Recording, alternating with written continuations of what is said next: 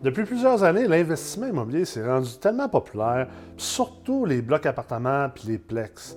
Tout le monde en parle, des influenceurs, des gens dans les médias, nos voisins, notre famille, tout le monde veut investir là-dedans. Puis, bien évidemment, ben, nous aussi, on veut investir là-dedans. C'est bien normal, c'est bien correct, mais pourquoi autant de gens veulent investir là-dedans? Depuis quelques années en plus, les prix ont tellement augmenté, les valeurs ont augmenté. Donc, les TGA, qui est une métrique de rendement et de valorisation, a descendu parce qu'essentiellement, les rendements ont descendu. Il y a toujours une relation de rendement versus prix payé. Plus que les prix augmentent, généralement, nos rendements vont descendre. Et en plus, la compétition, elle a tellement augmenté. Tout le monde investit. Et en plus, les gens qui investissent sont de plus en plus éduqués, de plus en plus sophistiqués, alors que dans les années 80-90, les gens qui, investissaient dans les blocs appartements, dans les plex, c'était des constructeurs, des gens très manuels ou des gens fortunés. Aujourd'hui, ce n'est pas limité à ces gens-là. C'est rendu que tout le monde est capable d'investir en immobilier. L'éducation, elle est accessible et les gens sont capables de bien investir. Et en plus, les grandes organisations, des fonds institutionnels, des fonds privés, des fonds de retraite investissent également dans ce domaine-là. Donc, ça fait une convergence. Est-ce que tout le monde est fou? Des fois, on se le demande. Puis, je croise beaucoup d'investisseurs qui posent cette question-là. Est-ce que le monde est viré fou ou est-ce que l'immobilier multilogement, multirésidentiel, qui est un autre terme, donc les plex puis les blocs appartements, est-ce que c'est vraiment un bon investissement? Et là, on s'entend, dans cet épisode, on ne décortiquera pas entièrement si c'est un bon investissement ou non. De toute façon, ça dépend vraiment de votre profil d'investisseur. Ça peut être un bon investissement comme ça peut être un mauvais investissement, dépendamment de votre profil et dépendamment de comment vous investissez en immobilier multilogement, parce que bien sûr, on ne fait pas juste investir dans les plex ou dans les blocs. Il y a différentes manières d'investir là-dedans que j'ai d'ailleurs expliqué dans un des précédents épisodes. Donc, euh, je pense qu'il y a deux choses essentiellement que je vais décortiquer ou déchiffrer aujourd'hui. Ça va être les facteurs intrinsèques et les facteurs extrinsèques à l'immobilier multilogement. Puis avec ça, je pense qu'on va être capable de venir comprendre pourquoi tout le monde veut investir là-dedans. Puis finalement, est-ce que tout le monde est fou ou ça fait du sens? Donc, au niveau de euh, tous les aspects intrinsèques, on est ici. Bon, je ne me suis pas trop compliqué au niveau de la, la verbatim, mais bien sûr, la première chose que je vois, c'est vraiment parce que c'est du solide. Donc, ce qu'on appelle la brique du béton il y a un aspect qualitatif à l'investissement immobilier qui attire les gens parce qu'on est capable de passer devant notre investissement puis de le voir. Il est là. C'est un immeuble en béton, c'est un immeuble en briques, puis on le voit, on est capable d'y toucher. Puis à moins d'un tremblement de terre monumental ou d'un feu, l'immeuble va rester là, il ne disparaîtra pas. Donc, il y a un aspect de de réalisme et de tactilité qui est très puissant chez les gens, chez les investisseurs, contrairement par exemple à la bourse où on a un peu l'impression que c'est un peu, euh, un peu du vent, c'est comme des, Oui, tu peux avoir une grosse valeur, puis ça peut disparaître rapidement. Si on parle de crypto-monnaie puis de d'autres choses, c'est encore plus volatile, c'est encore pire.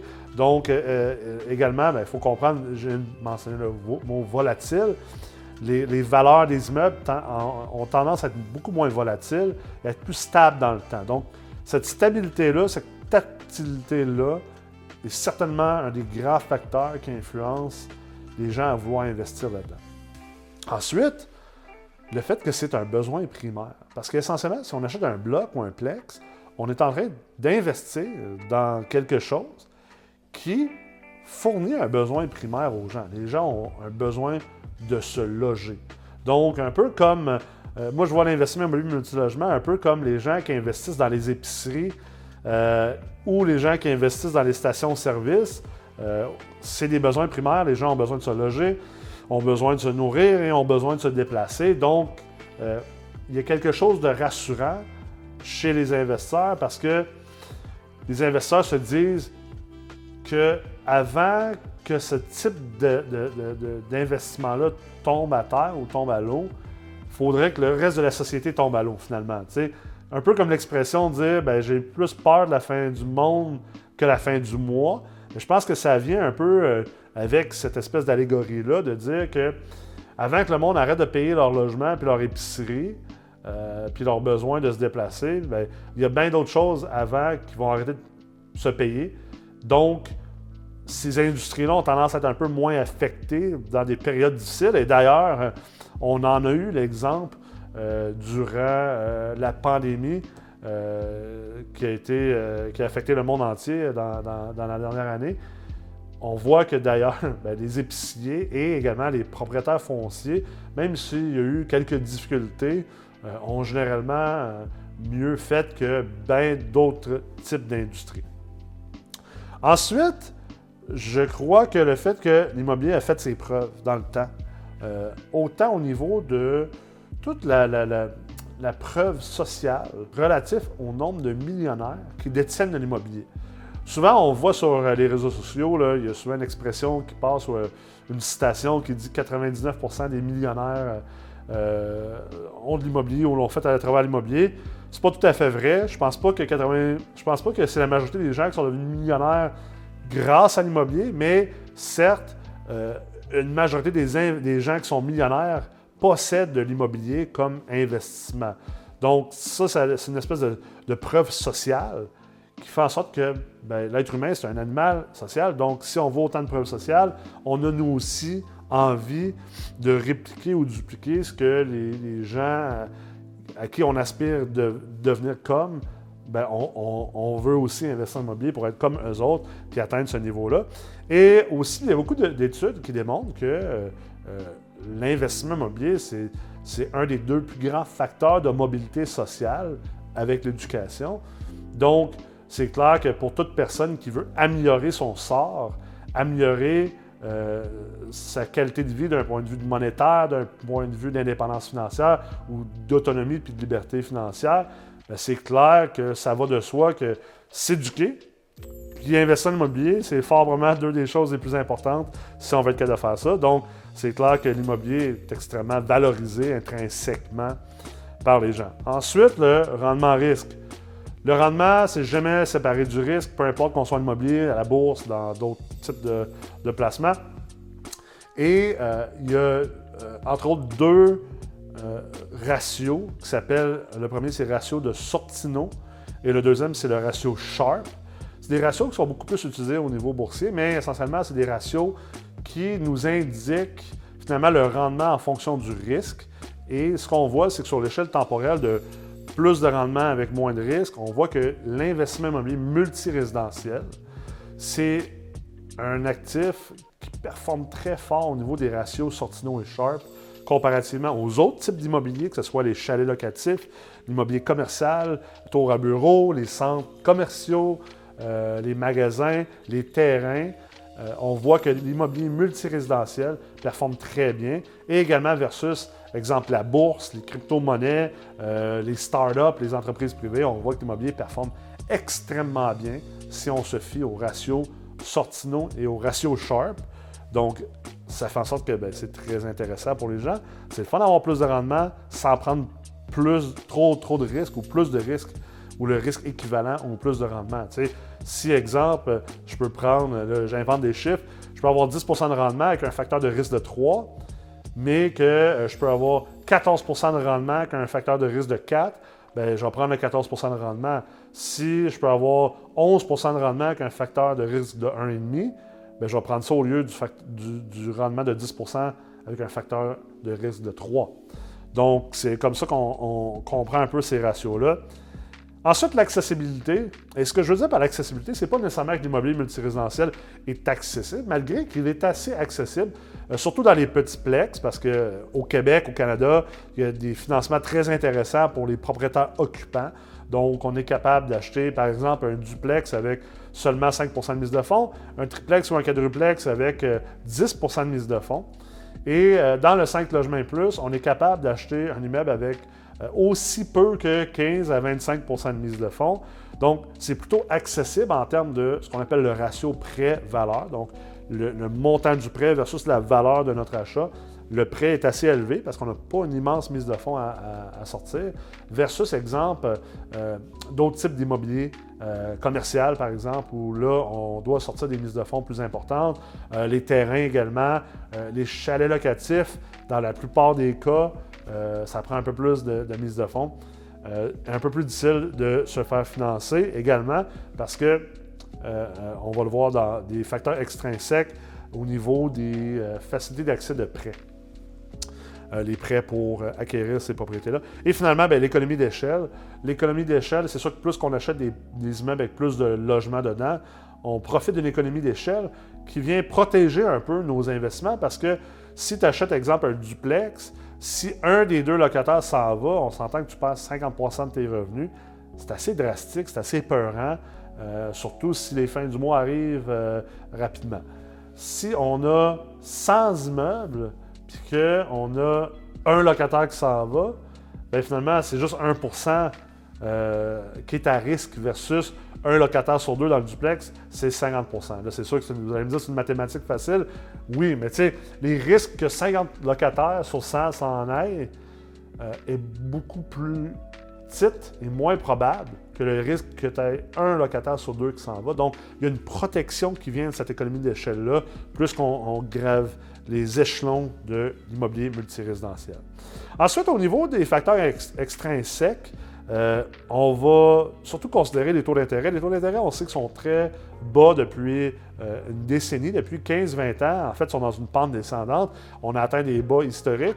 Donc, c'est clair que c'est un facteur externe qui vient faire en sorte que plus de gens ont, intérêt ou désirent investir en immobilier multilogement. C'est clair que ça fait partie de du pourquoi autant de gens investissent aujourd'hui en immobilier.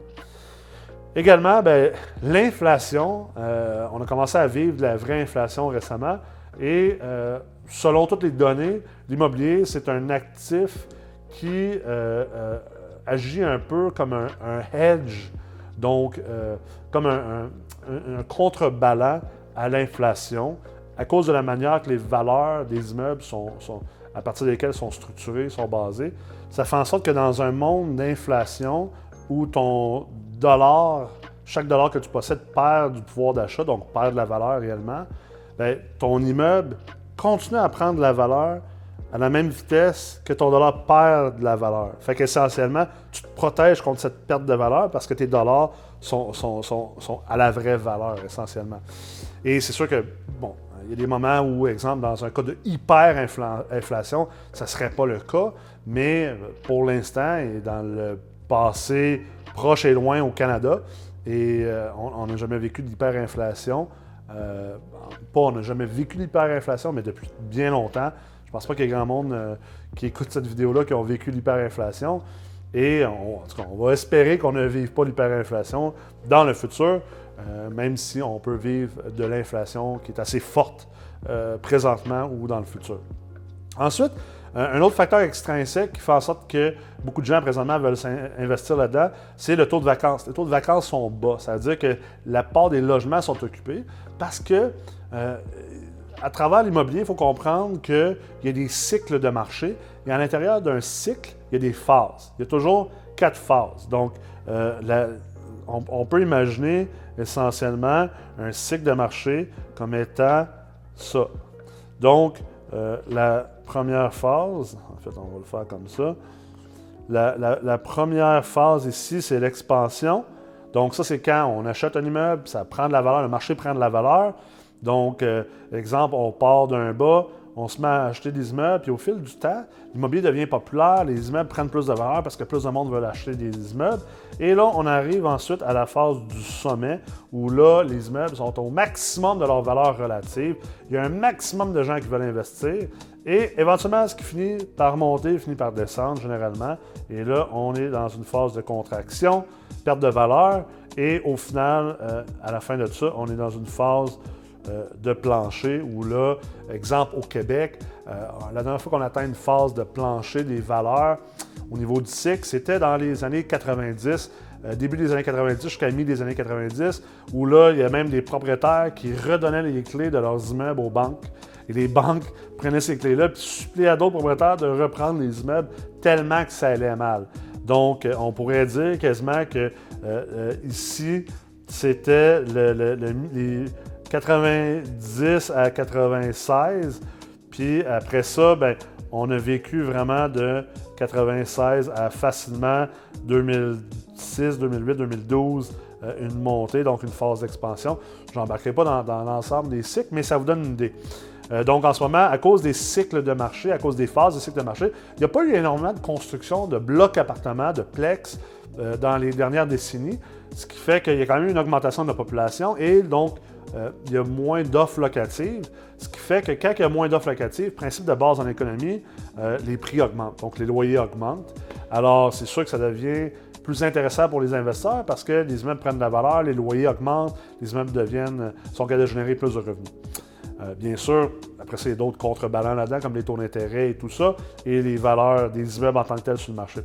Finalement, l'accès aux prêts, euh, c'est assez simple présentement d'avoir accès à des prêts pour acheter des blocs appartements.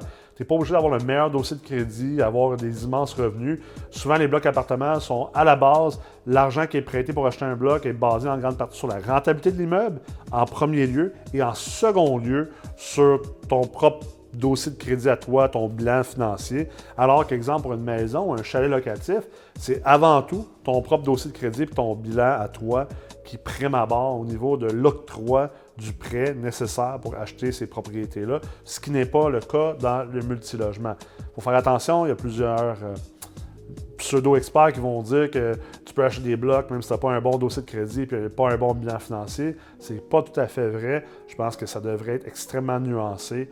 Euh, même si on se concentre sur la rentabilité des immeubles pour octroyer un prêt, euh, la force de l'emprunteur, elle est quand même considérée. Donc, tout ça pour vous dire qu'au final, euh, oui, beaucoup de gens veulent investir en immobilier, beaucoup plus qu'avant. une plus grande panoplie également de gens et, de, et même d'entreprises investissent en immobilier, surtout dans le multirésidentiel, dans les plex, dans les blocs appartements. Est-ce que le monde est fou? personnellement, je ne pense pas. Euh, bien sûr, c'est subjectif. Moi, je suis là pour vous éduquer. Après ça, vous prenez vos propres décisions, vous arrivez à vos propres conclusions. Je pense pas que le monde est fou. Je pense que oui, il y a une espèce d'exubérance, certes. Euh, on le voit qu'il y a des facteurs extrinsèques qui sont très favorables, donc qui aident à cette exubérance-là. Mais il ne faut pas non plus escompter les facteurs intrinsèques de l'immobilier multirésidentiel qui euh, eux sont, invariables, sont stables. Euh, ils restent quand même là, sont toujours présents. Et même a une exubérance ou un aspect cyclique aux facteurs externes, il y a quand même une base fondationnelle importante au niveau des blocs appartements des plex qui font que c'est un investissement qui peut être intéressant pour bien des gens à bien des moments dans leur vie. J'espère que vous avez apprécié l'épisode aujourd'hui et si vous êtes intéressé par l'investissement immobilier, je vous invite à aller faire un tour sur mrex.co sur notre site web. Vous allez voir, il y a une panoplie d'articles dans la section blog. Ils sont très importants, très importants à lire, très intéressants et éducatifs. Également, il y a même des cours sur demande introductoires sont faciles à suivre, sont accessibles, ne sont pas dispendieux du tout et ça peut vous aider à faire vos premiers pas en investissement immobilier. Et bien sûr, si vous décidez d'investir dans le multirésidentiel et que vous voulez vraiment bien le faire, être outillé, on a des programmes plus avancés, dont le certificat d'ingénierie financière et le programme accélérateur, la multilogement. Bien sûr, toutes les informations sont sur notre site je vous invite à aller explorer, à vous amuser et à vous développer et évoluer comme investisseur immobilier. Merci beaucoup d'avoir été à l'écoute. À la prochaine.